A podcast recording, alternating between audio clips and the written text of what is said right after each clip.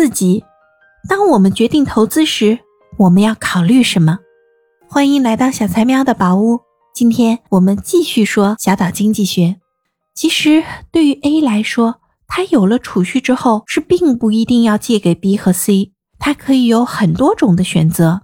因为 A 现在有了很多种的资本。再来盘点一下哈，除了有自身的人力资本之外，还有知识资本，就是会织渔网；物质资本呢，就是拥有渔网这个生产工具。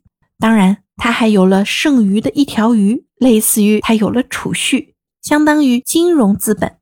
你看哈，A 有了人工，有了技术，有了生产工具，还有资本，他现在完全可以用这些来实现钱生钱。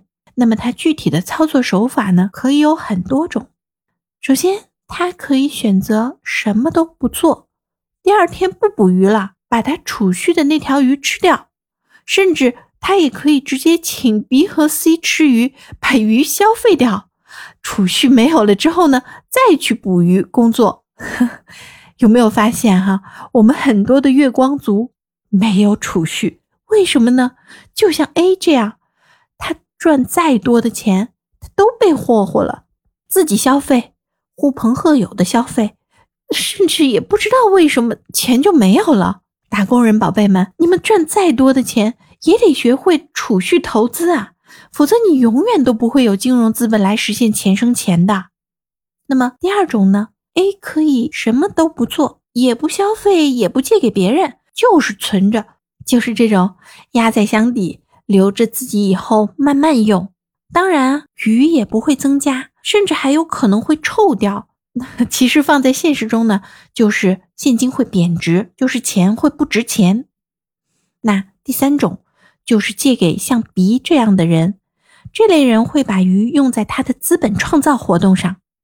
第四种，A 不借给任何人，但是使用自己的物质资本来赚钱，比如说他建立自己的渔网出租公司。把渔网租给 B 或者 C，一天收一条小鱼，这样就可以通过物质资本来获得收益了。简而言之，A 通过分析之后呢，会发现他处理自己资本的方式有五种可以选。第一种，他可以把储蓄消费掉；第二种，他可以把储蓄存起来；第三种，他可以把储蓄借出去；第四种。他可以用物质资本投资，那第五种更厉害喽，他可以用自己的知识资本教 B 和 C 怎么捕鱼、怎么结网。当然，他教 B 和 C 做这些事情的时候，他可以向 B 和 C 呢收取学费或者专利费。最后，他还可以将上述几种方式有机的结合起来，形成一个投资组合。那么 A 最后会如何选择呢？这最终取决于 A 对于风险和回报的偏好。我们在上一章里讲到过风险，这里呀就是投机风险的最好例子了。我们来分析一下：把储蓄借出去，A 和 B 约定了丰厚的回报，就是第二天借一条鱼出去，第三天就可以多拿一条鱼回来，这是百分百的回报率哦，非常诱人。